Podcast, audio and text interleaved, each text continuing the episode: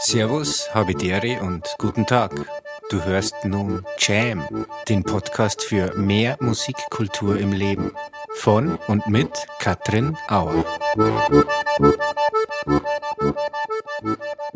Herzlich willkommen zu dieser Dezemberfolge, zu dieser letzten Folge im Jahr 2023 von Jam. Und ganz egal, ob ihr jetzt im Dezember noch die Zeit findet, Jam zu hören oder erst im Jahr 2024. Ich freue mich wieder ganz besonders, dass ihr eingeschalten habt und Jam verfolgt. Bevor es losgeht, möchte ich mich noch bedanken beim diesmaligen Sponsorer und Unterstützer, der ganz hervorragend zur heutigen Thematik passt. Herzlichen Dank an den Rieger Orgelbau aus Schwarzach in Vorarlberg. Ja, jetzt geht's aber los. Wir haben es uns auch schon gemütlich gemacht mit Tee, mit Kaffee, mit ein bisschen Schokolade und ganz besonders im Warmen, denn mein heutiger Gast hat sich mit der S-Bahn auf dem Weg gemacht zu mir, ist ein bisschen da froren.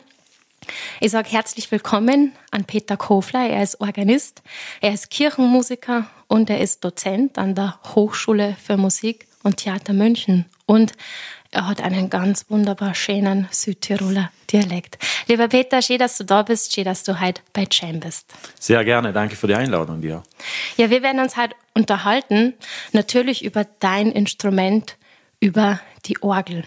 Für mich und ich kann mir vorstellen, auch für den einen oder die anderen, zählt ja das Instrument mit dem wunderbaren, pompösen, festlichen, feierlichen und beeindruckenden Klang zur Advents- und zur Weihnachtszeit. Du hast aber auch Musik dabei, die uns mitnimmt, ich darf einmal so viel verraten, in sphärische Klänge und in ganz andere Welt. Ich möchte mich von dir wissen, wie es du schaffst, du und deine Kollegen und Kolleginnen junges und neues Publikum für die Orgel zu gewinnen. Und dann sprechen wir noch über eine Thematik, die jetzt für alle interessant ist, die sie für das Jahr 2024 schon was vorgenommen haben. Der Peter hat sich nämlich jahrelang mit einem Projekt beschäftigt und ich kann mir vorstellen, er hat Tipps für uns, ja, wie man an ein Projekt herangeht, wie man Disziplin und Durchhaltevermögen an den Tag legt. Es gibt einiges zu besprechen. Ich freue mich, es wird spannend und du hast Musik dabei und mit der fangen wir jetzt mal an und da bin ich gespannt, was du uns drüber erzählst.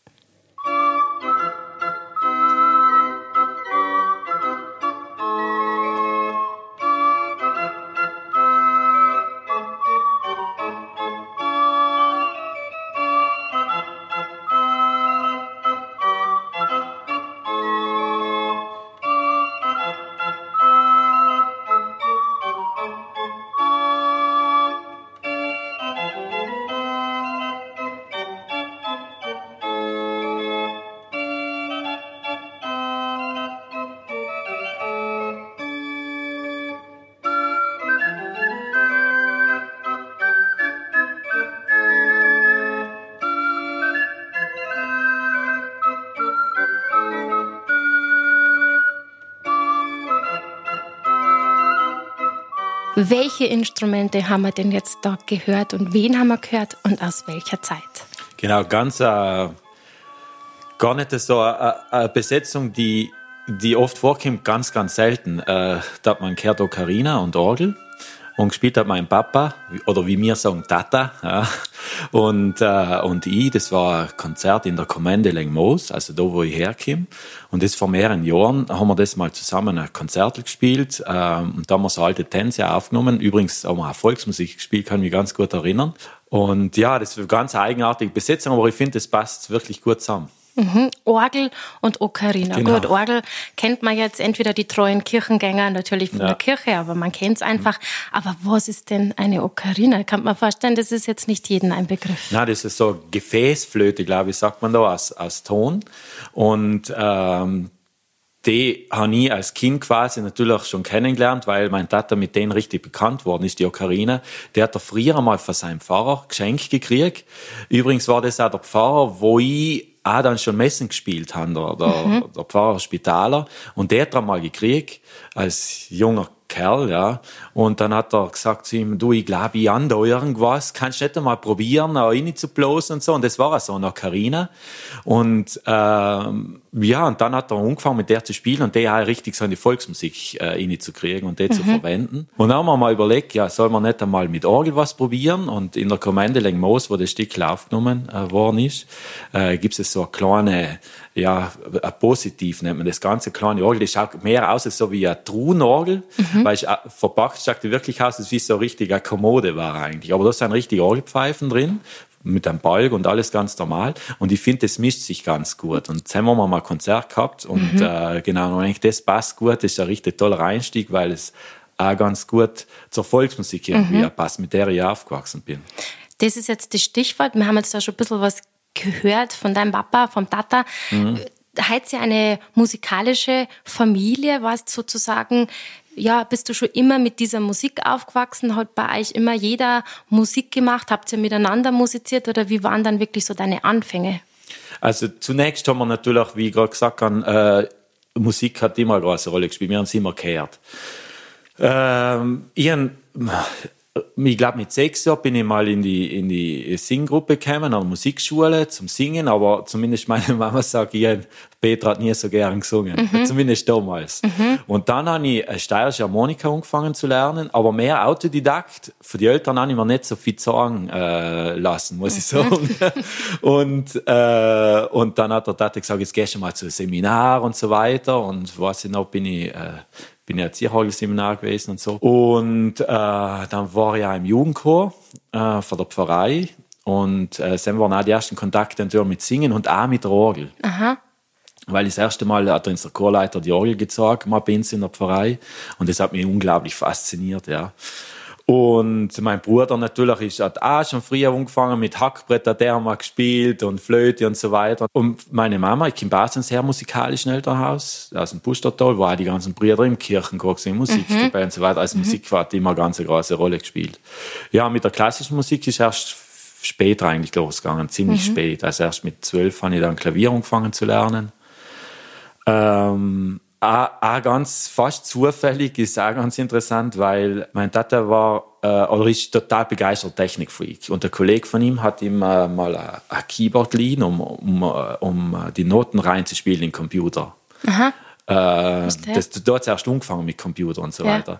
Und dann habe ich einfach wirklich eine, eine Freude gehabt, da rumzuspielen. Und das hat er irgendwie gemerkt und hat gesagt, ja, mit den Buben müssen wir, den müssen wir ein bisschen unterstützen und vielleicht mal eine Klavierschule kaufen und so.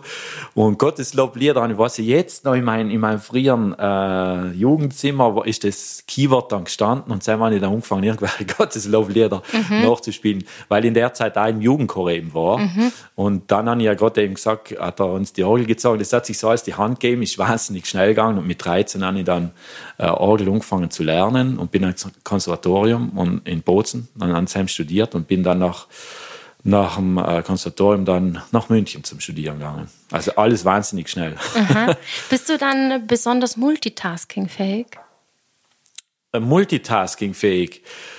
Ja, kann sein. Ja, du meinst, weil ich Orgel spiele oder weil das jetzt alles so, so schnell geht? Ich meine, weil du Orgel spielst und da muss ich vielleicht kurz sagen, also mir war das auch lang nicht bewusst, bis ich dann irgendwann einmal in der Kirche ähm, gespielt habe und dann oben an der Empore, wo ja. immer die Orgel steht und da war auch der Organist da, der hat dann den Kirchengesang eingespielt und ich glaube, ich war vielleicht neun oder zehn als ich dann das erste Mal gecheckt habe, dass der auch mit den Füßen mhm. spielt. Mhm. Und ich konnte mir vorstellen, ja. dass jetzt das auch nicht jeder weiß, dass man Orgel ja auch mit den Füßen spielt. Also eigentlich vier, vier gliedrig, kann man sagen. Ja, stimmt. Das ist ja das Problem bei uns auch, vielleicht kommen wir da später nochmal drauf zu sprechen, dass, die, dass man die Organisten im Normalfall oder Organistinnen, es gibt ja äh, zum Glück viele Organistinnen, die, das, die, die, die studieren und, und in der Kirche spielen, dass man ins nie sieht. Mhm, genau. Und deswegen äh, stelle ich auch immer fest, wenn wir Orgelführungen machen, sei es für Kinder oder für Erwachsene, dass viele gar nicht wissen, was da alles, äh, was da zu tun ist, ja.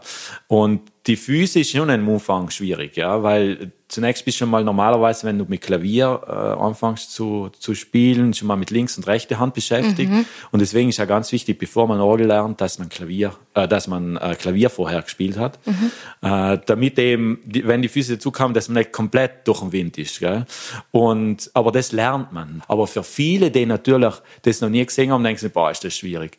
Auf der anderen Seite muss man ganz ehrlich sagen, müssen wir uns nicht um um am schieren Ton bemühen. Mhm. Unter Anführungszeichen. Also es ist zwar die Kunst des Registrierens, wie ziehe ich die Register und so weiter, aber es ist jetzt nicht so, die Intonation ist dann, wie es ist. Und wenn man jetzt dann denkt an, an Geige oder an Sänger oder, oder an Klangfarbe, das sind ganz wieder andere Herausforderungen, die, die da zu leisten mhm. sind. Das ist bei der Orgel natürlich nicht. Mhm.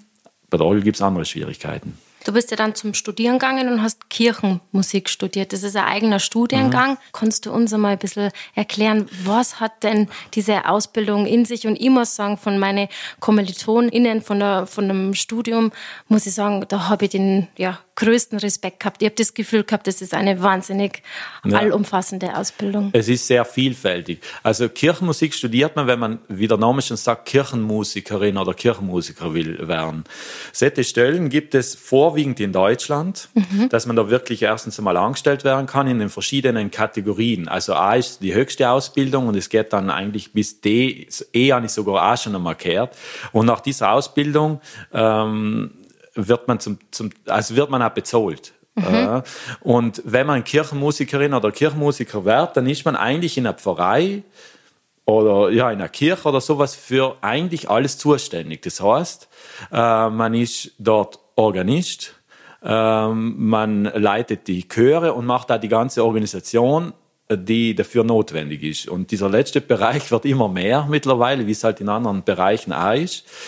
Dementsprechend besteht das äh, Studium, das wahnsinnig umfangreich ist, was ich als, eigentlich als Geschenk äh, empfinde. Und glücklicherweise höre ich das auch sehr oft von meinen Studentinnen und Studenten, die sagen, es ist so vielfältig, besteht es aus drei Hauptfächern. Das sind eben Orgel, Orgelimprovisation, was ganz wichtig ist, als äh, auch Chorleitung. Das sind so mhm. die, die, die Basics, wenn man so mal sagen kann.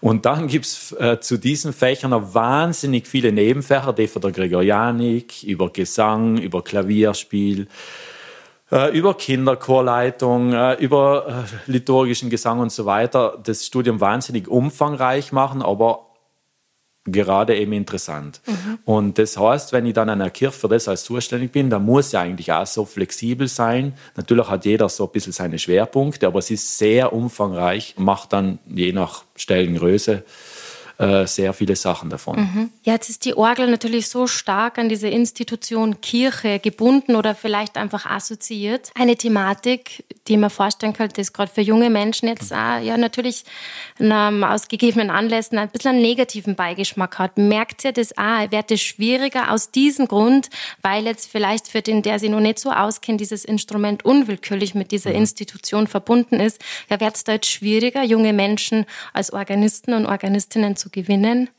Teils, teils. Also es ist so, dass wir natürlich merken, äh, anhand von den Aufnahmeprüfungen von den Kandidatinnen und Kandidaten, dass die Zahl nach, nach, nach unten geht. Mhm. Das, das ist natürlich klar. Aber ich muss sagen, dass, dass die Leute, die sich bewerben, zum Großteil wirklich unglaublich talentiert sein und einfach die Sache zunächst einmal gern machen. Vielleicht haben die gar nicht einmal, also es gibt so ein paar wenige, die sagen, oder mehr, ich weiß nicht, seien es weniger als die Hälfte oder so. Das ist zumindest so mein subjektiver Eindruck, die sagen, ich möchte es jetzt einfach mal studieren, weil das so vielfältig ist. Mhm. Und der andere Teil sagt, ich möchte es wirklich studieren, weil ich das machen möchte. Mhm. Ähm, weil ich vielleicht in, so aufgewachsen sein oder vielleicht auch ein Elternteil Kirchenmusikerin oder Kirchenmusiker war.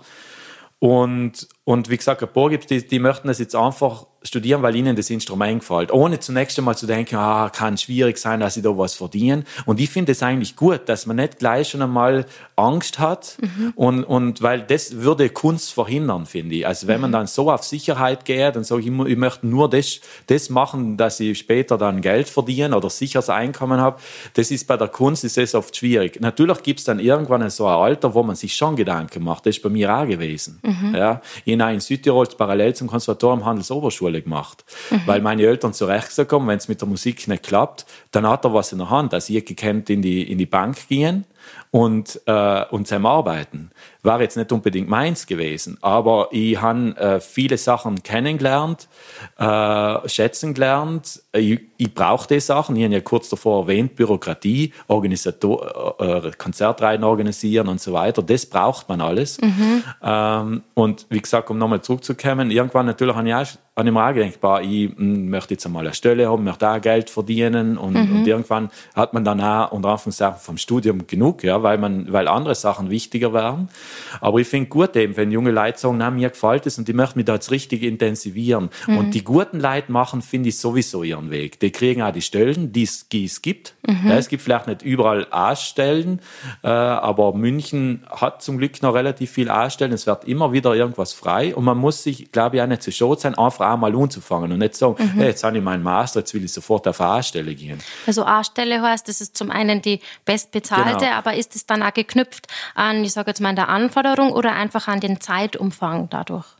Äh, na, also an den Anforderungen, beziehungsweise äh, eigentlich an den, an den an Anforderungen dann es gibt natürlich auch 100% B-Stellen. Ja, da ist mhm. es, dann ist halt vielleicht sein gewisse Sachen ist deswegen so, weil sich die Pfarrei das nicht leisten kann oder weil es nicht so umfangreich ist oder sowas. Mhm. Aber es gibt volle B-Stellen, es gibt volle ähm, A-Stellen. Das sind hauptamtlich, C ist dann nebenamtlich. Da kann man ja, wenn man sonst irgendwo normale äh, irgendwo arbeiten geht oder sowas, kann man als äh, den C-Schein machen und macht es halt nebenberuflich, mhm. was auch schön ist und das ist ganz wichtig. Ja, weil klar. sonst werden die ganzen Vereine, die ja eh tendieren, dass man alles zusammenlegt, werden die gar nicht mehr versorgt. Mhm. Und keine Musik in der Kirche, das ist dann wirklich so traurig und dann verliert auch die Kirche quasi, glaube ich, das ist ganz ein wichtiger Bereich. Also mhm. ich sehe jetzt eher, die Musik ist eine Chance, mhm. äh, dass, dass man Leid äh, in, die, in die Kirche kriegt. Mhm. Dass ich sagen, da ist, für mich ist alles wichtig, dass ein toller Gottesdienst ist, dass vor allem ein Pfarrer ist, der, der mich berührt, ja, der mhm. was zu sagen hat. Und wenn das dann unterstützt wird von der Musik, mhm. äh, finde ich es ganz wichtig. Und auf der anderen Seite, wenn es jetzt zu extrem ist, dass man in einen Gottesdienst geht, wo man, wo dann nur fast wie ein Konzert ist, oder ein Gottesdienst, wo, wo jemand, wo zu viel geredet wird, ist auch schwierig. Es muss mhm. sich die Hand geben und dann, glaube ich, hat, hat das eine unglaubliche Chance, weil die Leute suchen schon, egal, glaub, ob man oder wie man glaubt, aber mhm. das Spirituelles, also Raum jetzt wie zum Beispiel St. Michael, das, das macht was mit einem. Man mhm. geht das von der Fußgängerzone rein, geht in den Raum und, und plötzlich ist man da. Ja. Die Leute suchen schon. Und ich glaube, das ist auch eine Chance für die, für die jungen Leute, die das studieren, die wirklich von denen überzeugt sein. Und wenn sie überzeugt sein und die Begeisterung nach außen tragen können, das merken die Leute und dann kommen die Leute wieder. Ob das ein Konzert ist, ob das eine Andacht ist, ob das eine Messe ist ist zumindest eine Chance. Mhm. Und wie, wie ist es dann für junges Publikum, für, für junge ZuhörerInnen, kann man sozusagen Orgel, ich meine das jetzt gar nicht so provokant, aber ich muss das jetzt so fragen, ja. kann man Orgel auch von der Kirche irgendwie trennen, in, mit dem Bewusstsein, wenn, wenn man jetzt einfach, und die Tatsache ist ja da, dass immer weniger vielleicht junge Menschen möchte jetzt gar nicht sagen glauben, sondern einfach mit dieser Institution Kirche so wahnsinnig konform gängen, ähm, kann man trotzdem in deiner Aufgabe ähm, dort das schaffen, dass man die Leute trotzdem sagt, hey, hört euch die Orgel trotzdem ja. einmal an. Genau, da will ich vielleicht was vorausschicken, weil du hast es davor schon gesagt, dass eben die, die Orgel so einen bestimmten Ruf hat, weil es mit mhm. Kirche verbunden ja. ist. Und das, das stimmt auch, äh, mhm. finde ich. Weil so zunächst mal, wenn ich das jetzt ganz neutral sehe und, und ich darf mich jetzt nicht mit der Sache auskennen oder ich hätte jetzt nicht die Berufserfahrung oder die musikalische Erfahrung, dann war für mich auch irgendwie, okay, die Orgel spielt am Schluss nach dem Segen und das Zeichen, dass alle Leute ausgehen. und man nimmt das gar nicht so wahr. Ja. Und das hat mit mehrere Sachen zu tun. Ähm, zunächst mal äh, ist ganz wichtig, dass man einen, einen, einen Pfarrer hat oder einen Chef oder, oder egal, mit dem man halt die Messe macht, wo die Leute merken, für den ist die Musik oder äh, die Orgelmusik wichtig. Mhm. Und da kann man mit zwei Sätzen, kann man das so rüberbringen oder nicht einmal was reden, sondern einfach, dass man am Schluss stehen bleibt oder, oder sagt, jetzt am Schluss spielt der Organist das und das Stück, dann merken die Leute plötzlich, ah, mhm. ist es was anderes. Mhm. Das kriegt einen anderen, einen anderen Wert. Ähm, das, das, ist ja mal, mal eine Sache. Dann hat es natürlich auch mit uns Organisten zu tun. Wenn, man, wenn Orgel immer nur laut ist, ist das ein Problem. Ja. Und es machen halt eben auch die, die leisen Töne, äh, ist, ist ganz, ganz wichtig, ja. Also da liegt oft noch viel mehr. Und das heißt, es hängt von uns, wie wir das einsetzen, weil wir haben die große Chance, die Liturgie in ihrer Stimmung, oder lass, lass es eine Andacht oder keine Ahnung was, mhm. oder ein Vortrag sein, ist ja wurscht. Äh, wir können das quasi live kommentieren. Und wenn, wenn mir's, wenn es uns gelingt, diese Stimmung aufzufassen und weiterzugeben, ist toll. Und dann gibt es dann gibt's noch Möglichkeiten, die Leute zu begeistern für Orgelmusik. Äh, äh, ganz super Erfahrungen habe ich mit mit äh, Orgelführungen gemacht, sei es für Kinder, was wir jährlich machen mit mhm. Schulklassen, als auch öffentliche Orgel äh, für Kinderaufführungen. Wenn die Kinder direkt bei mir bei der Orgelbank sitzen, wir machen oft so Geschichten für Sprecher und Orgel und erklären das dann auch, wenn sie das sehen. Mhm. Dann ist so tolle Erfahrungen gemacht mhm. und so positive und sein, die Kinder sind eh für alles zu begeistern. Ja. Das Problem ist halt nur, dass heute im, im Unterricht äh, kaum mehr gesungen wird und über Musik gesprochen und das zieht sich absolut in unserem Bereich, mhm. weil uns die Leute auch in der Nach beim Nachwuchs in den Chören fehlen. Und, äh, aber wie gesagt, diese äh, Kirchenführung, äh, Orgelführungen möchte ich sagen, also diese Orgelführungen, die, sein, die kommen total gut an und öffnen den Leuten die Augen. Mhm. Den Erwachsenen ganz gleich als wie den Kindern. Das ist zumindest meine Erfahrung. Und ich mache das auch für Leute, die mit der Kirche nicht so viel, die nicht so oft gehen, aber das Interesse ist wahnsinnig klar. Und dann erleben sie den Raum. Mhm. Und dann her hat mir Gott jetzt auch nochmal gesagt, ah, jetzt höre ich die Orgel ganz anders. Das kann ich mir ganz gut vorstellen, weil der Raum, ja, der hat eine ganz wichtige Rolle, nicht zuletzt natürlich für den Klang, mhm. da werden wir dann auch noch ein bisschen sprechen. Man merkt jetzt natürlich, Gott sei Dank deine Leidenschaft für dieses Instrument. Ich bin mir sicher, jeder Zuhörer und jede Zuhörerin hat das jetzt auch gespürt. Trotzdem möchte ich jetzt natürlich gern reinhören mit dir in die Musik, die du dabei hast. Und jetzt haben wir so viel gesprochen über geistliche Werke. Du hast jetzt ein weltliches Werk dabei. Ich habe mir jetzt gleich als erstes mal ausgesucht, die Debussy-Transkription. Mhm. Kannst du uns dazu sagen, jetzt genau was hören wir und wie hören wir das jetzt am besten daheim? Also äh, die, dieses Stück äh, Claire de Lune von Debussy ist ja eigentlich ein Klavierstück und ähm, ähm, das habe ich aufgenommen äh, auf einer Transkriptions-CD, wo ich ganz bewusst wollte, also Transkriptionen aufnehmen, weil die Transkriptionen prädestiniert sind für Orgel, weil die Orgel kann einfach jedes Orchester eigentlich nachimitieren mit den ganzen Klangfarben. Und ähm, das war ein Stück, was mir persönlich unglaublich gut gefällt und was ich denke, das geht gut für die Orgel zu bearbeiten. Und das führt dann in so eine unglaubliche sphärische, sphärische Musik rein. Und eigentlich müsste man das natürlich live hören, weil mhm. die Orgelmusik natürlich ähm, oder die Orgel selber so extrem einen Frequenzbereich ähm, hat, dass man das ganz schwierig zu Hause vorm Laptop mhm. kann hören, sondern man muss mindestens, finde ich immer, äh, gute Kopfhörer haben, damit man diese Tiefen spürt. Und äh, deswegen so ist es am besten live, weil man das dann wirklich auch spüren kann mhm. und den Raum dazu hat. Mhm. Und von daher ist es oft schwierig, Orgelmusik zu hören. Aber wenn man jetzt natürlich auch tolle Anlagen hat, dann ist es toll, dann, dann kriegt man, dann ist diese Aura, dieser Klang, dieser Kirchenraum noch viel besser äh, wahrnehmbar. Und das kann man nicht einfach beim, beim Autofahren, das geht gar nicht, weil ganz bestimmte Frequenzen weggefiltert mhm. werden und dann klingt die Orgel komplett anders, wie man sie kennt. Mhm. Und von daher ist wichtig, sich Ruhe, ganz bewusst Ruhe, Ruhe zu nehmen, gute Anlage oder gute Kopfhörer und dann, glaube ich, kann man das gut erleben. Mhm, also ein leichter Horm oder wo immer ihr jetzt seid, ähm, holt euch mal eure Kopfhörer, falls ihr es noch nicht schon auf die Ohren habt. Ich erzähle euch nur eine kurze Geschichte, wie ich dieses Stück erfahren habe in der Vorbereitung auf dich, Peter. Ich war am Flughafen in Istanbul. Nach einem schon zehnstündigen Flug habe ich nochmal zehn Stunden Aufenthalt gehabt, war schon sehr übermüdet und dementsprechend auch richtig genervt. Ähm, mhm. Vielleicht kennen manche den Flughafen in Istanbul, das ist eigentlich wie eine Kleinstadt. Und man möchte sie dann doch die Füße vertreten und so habe ich das auch gemacht, bin ein bisschen rumgegangen, habe dann einfach gemerkt, wie mir das alles zu viel wird. Die Menschen, Massen, habe dann meine Kopfhörer aufgesetzt, gute Kopfhörer, habe diese Transkription von Debussy von dir eingespielt, Claire de Lune angemacht und auf einmal habe ich das alles anders wahrgenommen. Ich bin mir vorgekommen wie ein Fisch im Ozean. Rundherum sind dann auch nicht mehr Menschen, sondern auch lauter Fische, die sich ganz weich und ganz frei bewegen. Ich habe dann auch gemerkt, dass ich einfach ein Lächeln auf dem Gesicht habe, wenn man sich das einfach vorstellt. Und eben diese, wie du schon gesagt hast, diese sphärischen Klänge. Also ich hoffe, ihr habt jetzt eure Kopfhörer parat und könnt das genauso erfahren wie wir. Wunderbar.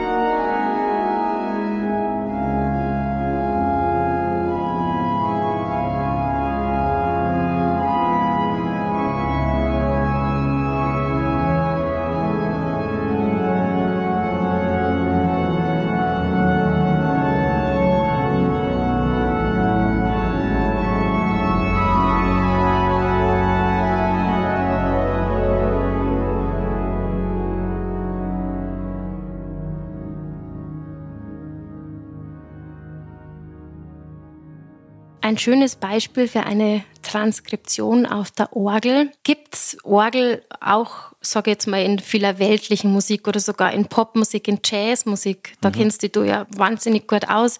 Kannst du uns da Beispiele geben, wo man merkt, aha, das gibt's tatsächlich nicht nur im Kirchenraum? Ja, genau. Also das war jetzt ein Punkt gewesen, wo ich, was wir davor noch gar nicht angerissen haben, das ist der Konzertbereich.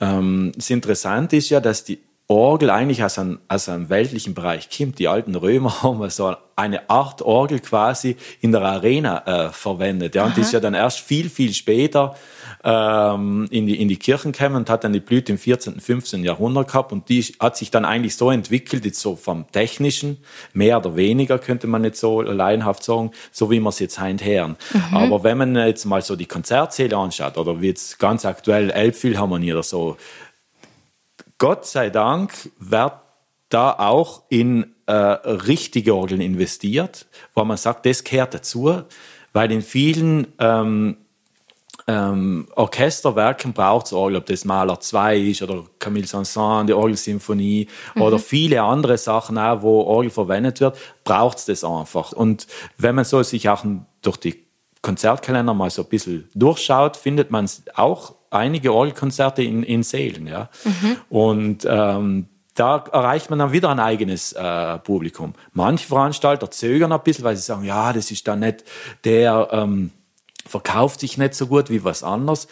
Aber da finde ich es immer ein bisschen schwierig, dass man so ganz schnell hein, gerade als so private Konzertveranstalter wirklich in die Richtung geht, dass man sagt, na, wir veranstalten nur mehr Konzerte, wo wir volles Haus haben. Also mhm. wir nehmen dann nur mhm. äh, Sachen, was Carmina Burana und dann mhm. nehmen wir das, wo wir Beethoven 9. Und das finde ich schwierig. Da, mhm. da ist, sind wir an einer Grenze, wo dann die Musik äh, an Bedeutung verliert. Mhm. Äh, also nichts gegen die Stücke, die sind mhm. wunderbar, das sind nicht so ja, recht, äh, äh, nicht, nicht so recht ja. an so einer Top, Top-Liste oben. Aber das ist gefährlich, wenn alles so in Kommerz geht. Und mhm. das stellt man nicht nur bei anderen Sachen fest, sondern ich finde einer klassischen Musik. Mhm. Und äh, von daher haben es die Orgelkonzerte oft schwer. Die haben tolle Orgeln und dann knicken die Konzertveranstalter ja. nach einem Jahr ein, obwohl es so viele Sachen gegeben hat. Und da, weil du gesagt hast, eben nicht im geistlichen mhm. Bereich, sondern wirklich weltlich und tolle Sachen. Ja.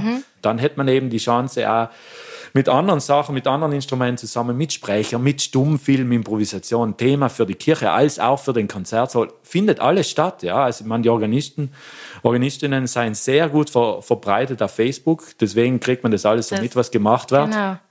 Da wird schon viel gemacht. Es ist nicht ein Nischendasein. Es ist nur bei vielen so ein bisschen drin. Auch wenn man so ein bisschen da was macht und, äh, und die, wichtig ist, finde ich, wenn man die Möglichkeiten hat, weil mhm. das haben natürlich nicht alle. Das ist das mir ist schon klar. voll.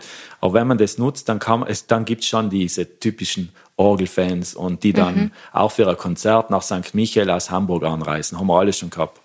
Jetzt interessiert mich aber nur, weil du gerade gesagt hast, auch jetzt zum Beispiel in der Elbphilharmonie wird dann eine Orgel gebaut, die genau für diesen Raum angepasst ist. Da kann man jetzt so viel drüber sprechen. Ich möchte jetzt aber nur wissen, ist es trotzdem nur klanglich ein Unterschied einfach durch diesen Bau? Ähm, wenn man jetzt das gleiche Stück jetzt zum Beispiel in der St. Michaelskirche in München hört, in der Fußgängerzone, wo ich mal sagen möchte, da muss man mal reingehen, das muss man sich mal anschauen und vor allen Dingen anhören. Ist da ein Unterschied klanglich jetzt für den Zuhörer? Ganz ein großer Unterschied. Ich habe ja davor erwähnt, dass sich die Organistinnen und Organisten nicht um ein um die Intonation kümmern müssen oder sowas. Aber unsere große Herausforderung ist immer, dass wir eigentlich jedes Stück, egal wo wir spielen, und jetzt im Extremfall haben wir dann einen Konzertsaal und eine Kirche mit fünf Sekunden Nachhall, mhm. dass wir das Stück komplett anders müssen interpretieren. Mhm. Da geht es jetzt schon mal los beim sogenannten Einregistrieren. Also das heißt, die richtigen Klangfarben zu finden für das Stück das, äh, wenn man, also wir haben in St. Die Register ziehen. Die Register ziehen, genau. Mhm. Und das äh, hat man, hat, früher zu Basszeiten hat man keine Elektronik gehabt. Erstens hat man da schon mal Leute gebraucht, die den Bloßball mhm. bedienen, ja, und das mhm. hat äh, so einen, einen Kalkantenzug gegeben, den hat man gezogen und hat hinten ein, ein Glöckel geleitet und dann haben die gewusst, ah, jetzt müssen wir pumpen. Ja.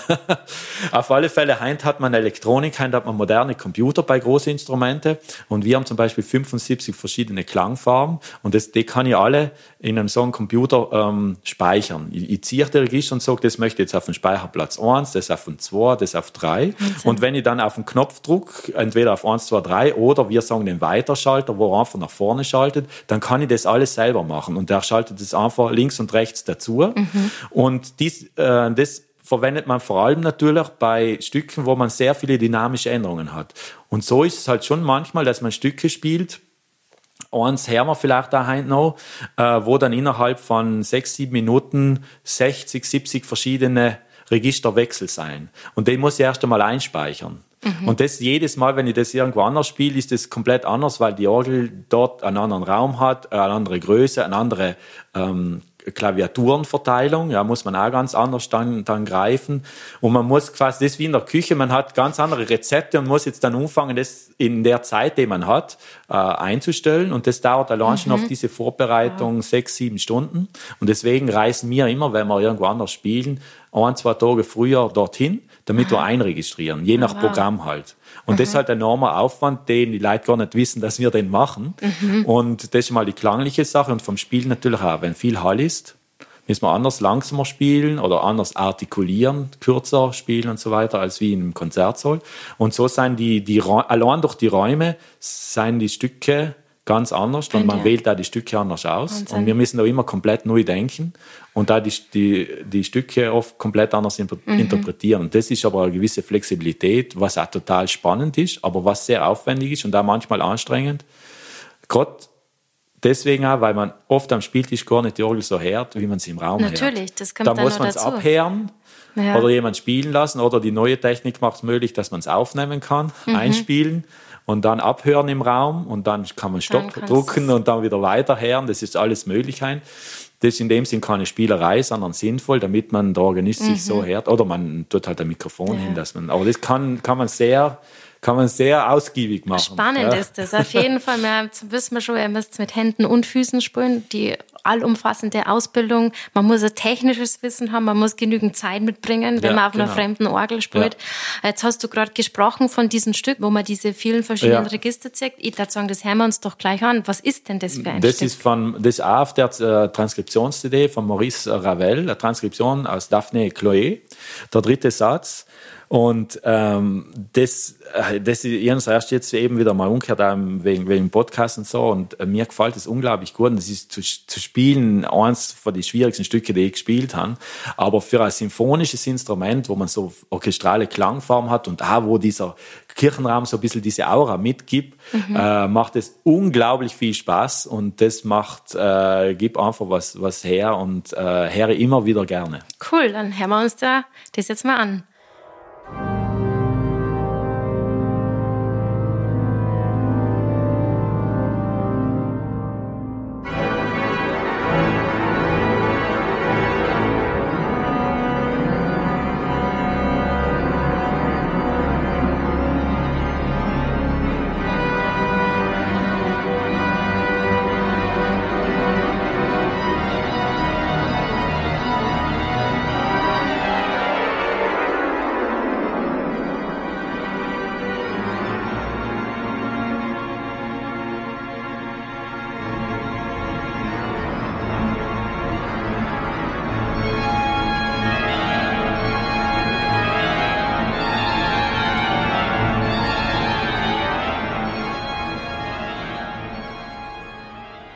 Zu Beginn der Episode, Peter, wir schon ja, ein bisschen verraten, dass du dich mit einem langen, intensiven Projekt beschäftigt hast. Ich bin mir sicher, du hast gleich gewusst, von welchem Projekt das ich spreche. Was war denn das für ein Projekt und was steckt dahinter?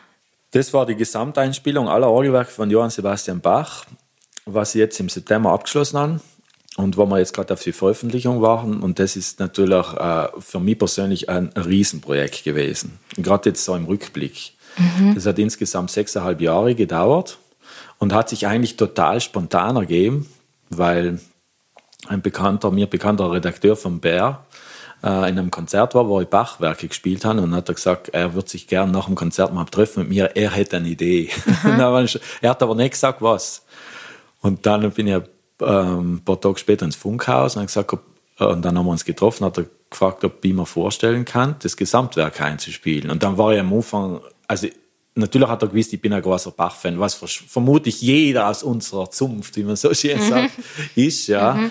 Äh, und für mich ist das absolut die vollkommenste Musik und, äh, und genialst. Und je, je, je mehr man das spielt, umso reicher wird es. Also das hat bei den Komponisten für mich unglaublich. Und das hat sich auch in dem im ganzen Prozess für diesen, äh, ja, viele sagen immer Mammutprojekt, manche sagen sogar Lebenswerk, ja. Mhm. Ähm, äh, immer wieder bestätigt aufs Neue. Und ähm, ja, auf alle Fälle habe ich dann noch überlegen, äh, gesagt, ja, ich möchte das unbedingt auch machen. Also wir probieren es jetzt einfach mal und ich möchte es gerne mit meinem Tonmeister machen, mit dem ich jetzt auch die, die CD aufgeben, äh, aufgenommen habe, mit den Transkriptionen zum Beispiel. Mhm. Vorher haben wir auch schon zwei Sachen äh, gemacht, weil das natürlich auch immer ganz wichtig ist, dass man sich da gut versteht. Mhm. Das war für mich ganz, ganz wichtig, das mit dem zu machen. Und dann haben wir einfach angefangen. Also eigentlich naiv. Was heißt das einfach angefangen? Also du hast schon ein paar also, Bachwerke wahrscheinlich. Das ähm, natürlich habe ich schon, ich sage jetzt einmal ein Drittel habe ich, habe ich gespielt. Ah, tatsächlich. Ja, das heißt, ungefähr. müssen wir alles ein bisschen, ähm, ja, ein bisschen besser beschreiben. Was für Anzahl ist das oder welche genau, Spiellänge also jetzt, ist das? Genau, ich, ich, muss sagen, also äh, die Anzahl, ich, ich habe jetzt auf die CDs, es waren insgesamt 16 oder seien 16 CDs, ich glaube 252 Stück ja, äh, Werke aufgenommen. Okay. Äh, und jetzt muss man sagen, mehr, äh, gewisse, wenn ich jetzt eine Trio-Sonate aufnehme, der hat ja auch wieder drei Stücke. Mhm. Und wenn ich die einzelnen Tracks jetzt zähle, sind es glaube ich über 360. Wow. Und das ist schon eine Menge Holz, wie mhm. man so schön sagt. Ähm, für mich war es so, dass egal, ob, ob, ob das klappt, war für mich ganz wichtig, ich muss ein Konzept haben. Da haben wir zum Teil eben auch Labels umgeschrieben, ob die das Interesse haben und da haben wir geschrieben, ähm, wie mir die Zusammenstellung äh, denke. Und dann habe ich eigentlich schon von Anfang an die 16, äh, 16 CD-Programme zusammengestellt. Also ich genau gewusst, das Stück nehme ich in CD 5 auf, ja, das sind acht.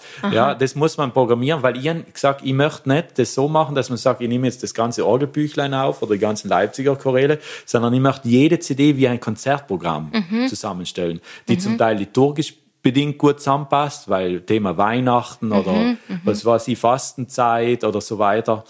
Ähm, und dann habe ich mir wirklich die Arbeit, was aber wichtig war, äh, gemacht, dass ich die alle zusammenstelle. Und dann haben wir angefangen. Ja, und dann hat sich, äh, also wie gesagt, ich habe eh gesagt naiv, ja, weil sowas muss ja finanziert werden, ja. Dazu, und mein Kollege, ja. der Tonmeister, der Martin Fischer, hat gesagt, Peter, fang an, du wirst sehen, wenn einmal was da ist, wenn es mal, wenn du, wenn wir irgendwas in der Hand haben, mhm äh, dann vielleicht finden sich auch Leute, die das weiter begleiten. Mhm. Und tatsächlich war Was das so. Ja.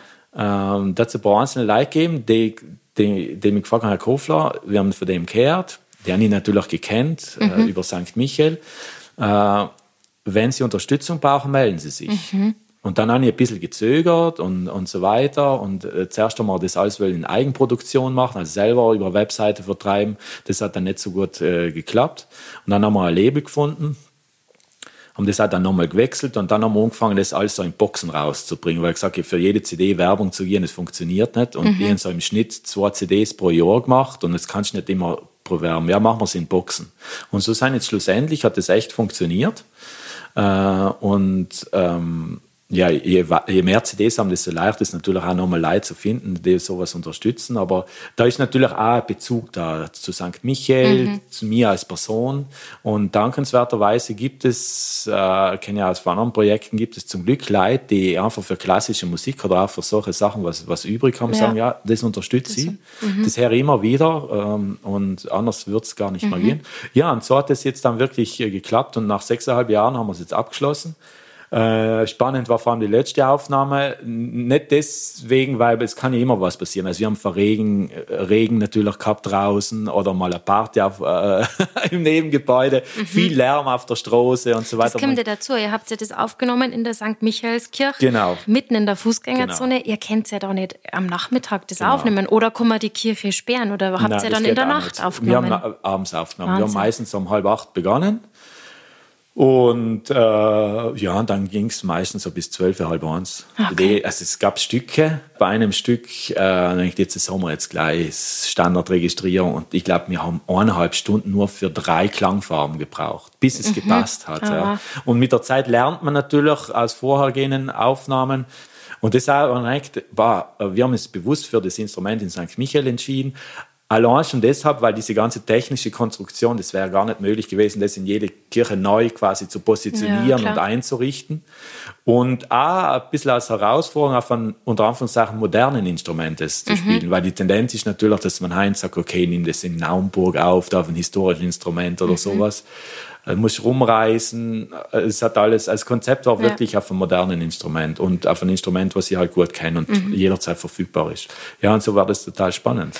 Ja, klingt tatsächlich ein bisschen nach einem Mammutprojekt. ähm, jetzt, wenn sich jemand jetzt halt Vorsätze macht für das Jahr 2024 und jetzt kann ich mir vorstellen, es hört jetzt nicht jeder unseren Podcast, der jetzt nur äh, im, im Musikumfeld sich äh, mhm. bewegt. Kannst du ihm oder ihr ein paar Tipps geben. Das erste haben wir schon gehört, vielleicht da ein bisschen was den Zufall überlassen, jetzt ja. in deinem Beispiel von der Finanzierung.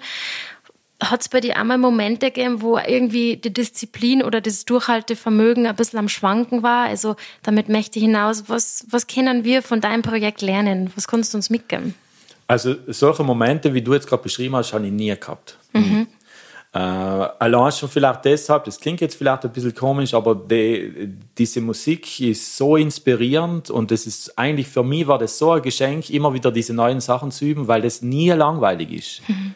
Also es gibt vielleicht so Komponisten, wo ich sage, mal, das muss ich mir jetzt nicht unbedingt in diesen unglaublichen technischen Aufwand, weil, die, weil mir die Musik nicht so viel gibt. Das ist aber nur ein subjektiver Eindruck. Aber dadurch, dass so viel immer zu üben war, musste man sich das immer gut einteilen. In so ungefähr drei, vier Monate pro CD geübt. Und das muss man sich, man hat ja andere Sachen noch zu tun.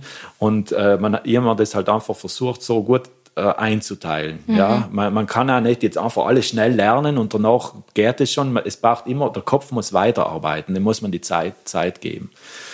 Aber ich glaube, wenn man eben für eine Sache brennt, dann, dann macht dann das einfach mhm. nichts aus. Und vor allem, wenn man dann natürlich merkt, ah ja, ich habe Unterstützer, das geht weiter, jetzt ist schon mhm. langsam Ziel in sich, dann, dann geht es. Aber du hast eigentlich das, das Richtige gesagt, also man muss schon zunächst mal ein bisschen rationell muss man am Anfang schon denken, habe ich überhaupt die Möglichkeit, also finde ich ein Label, was das unterstützt, weil ohne Label geht sowieso nicht und habe ich potenzielle Unterstützer für so ein Projekt. Das muss man schon ein bisschen, man kann nicht jetzt einfach sagen, also ich habe zwar gesagt naiv, ja, mhm. aber äh, war es ja ein bisschen, aber ich natürlich schon ein bisschen im Kopf gehabt, wen, wen man so ansprechen kann und, und, und was geht. Und dann hat es eher Aussicht, dass es klappt. Mhm. Ich meine, ich bin ja auch Musikerin, deswegen kann ich das schon nachvollziehen, aber wenn jetzt wiederum jemand nicht aus dem musischen Kontext kommt, da stellt sich jetzt vielleicht die Frage, warum macht man sowas? Es gibt natürlich genügend Startups oder Geschäftsmänner, Geschäftsfrauen, die eine Projektidee verfolgen, ja. zum anderen eben mit diesem, weil es einen innovativen Ansatz gibt oder früher oder später einen stark finanziellen Anreiz natürlich, ein ja. großes Unternehmen aufzubauen. Jetzt eine ganz provokante Frage, warum macht man sowas? Fast schon im Idealismus. Ja. Man darf ja ehrlich sagen, man wird dadurch jetzt nicht Millionär, weil genau. man sowas aufnimmt. Warum macht man sowas sechseinhalb Jahre lang. Ja, genau, aber äh, äh, weil man einfach von der Sache überzeugt ist und weil mir damals gesagt, und da habe ich 100% äh, recht gegeben, weil sich die Musik vom Bach aufzunehmen immer auszahlt. Mhm. Mhm. Und das ist nochmal ein anderer Prozess, wie man das für ein Konzert, ähm, äh, für ein Konzert vorbereitet. Ja. Und dann ist es umso schöner, wenn man natürlich positives Feedback kriegt oder von einer Fachzeitschrift ausgezeichnet wird und dann hört man, dass, was weiß ich, viele CDs in England äh, verkauft worden sein oder das da, da gesendet wird und da, dass man, das ist dann, äh, mhm. äh, auf das ist man nicht aus, aber das ist einfach eine schöne Bestätigung. und das Fall. gibt wieder Kraft. Aber sonst ist einfach wirklich, glaube ich, ähm, Individualismus. Mhm. Ja, dass man sagt, okay, ich habe jetzt die Möglichkeit, ja, ich, mir ist die Musik so viel wert, mir ist der Aufwand so viel wert, weil man lernt ja unglaublich viel. Mhm. Also die Reflexion oder auch das, das Abhören, was ich immer sehr schwierig finde, wenn man die eigenen Aufnahmen abhören muss und die, die, die, die Takes korrigieren muss und so, so weiter. Mhm. Das fand ich immer, also, aber immer ein bisschen Angst gehabt, ja, weil dieser Eindruck ist dann oft ein bisschen anders, man braucht ein bisschen Abstand. Aber ja, ich kann es wirklich so so sagen, es war wirklich die, die Musik an sich, wo ich einfach, die mich so motiviert hat, weil es für mich, was ich schon gesagt habe, einfach der, der Komponist ist und der Orgelkomponist. Mhm. Und äh, der hat mich das ganze Leben natürlich begleitet. nicht nur der Orgelkomponist, ja für viele der größte Komponist, nicht umsonst gibt es ja. die Frage bei den Musikern, glaubst du an Gott oder glaubst du an Bach? Die stelle ich dir jetzt nicht, die lasse jetzt im genau. Raum stehen. Ich würde sagen, wir hören jetzt ein Stück von Bach und ganz passend zur Jahreszeit in Dulce Jubilo.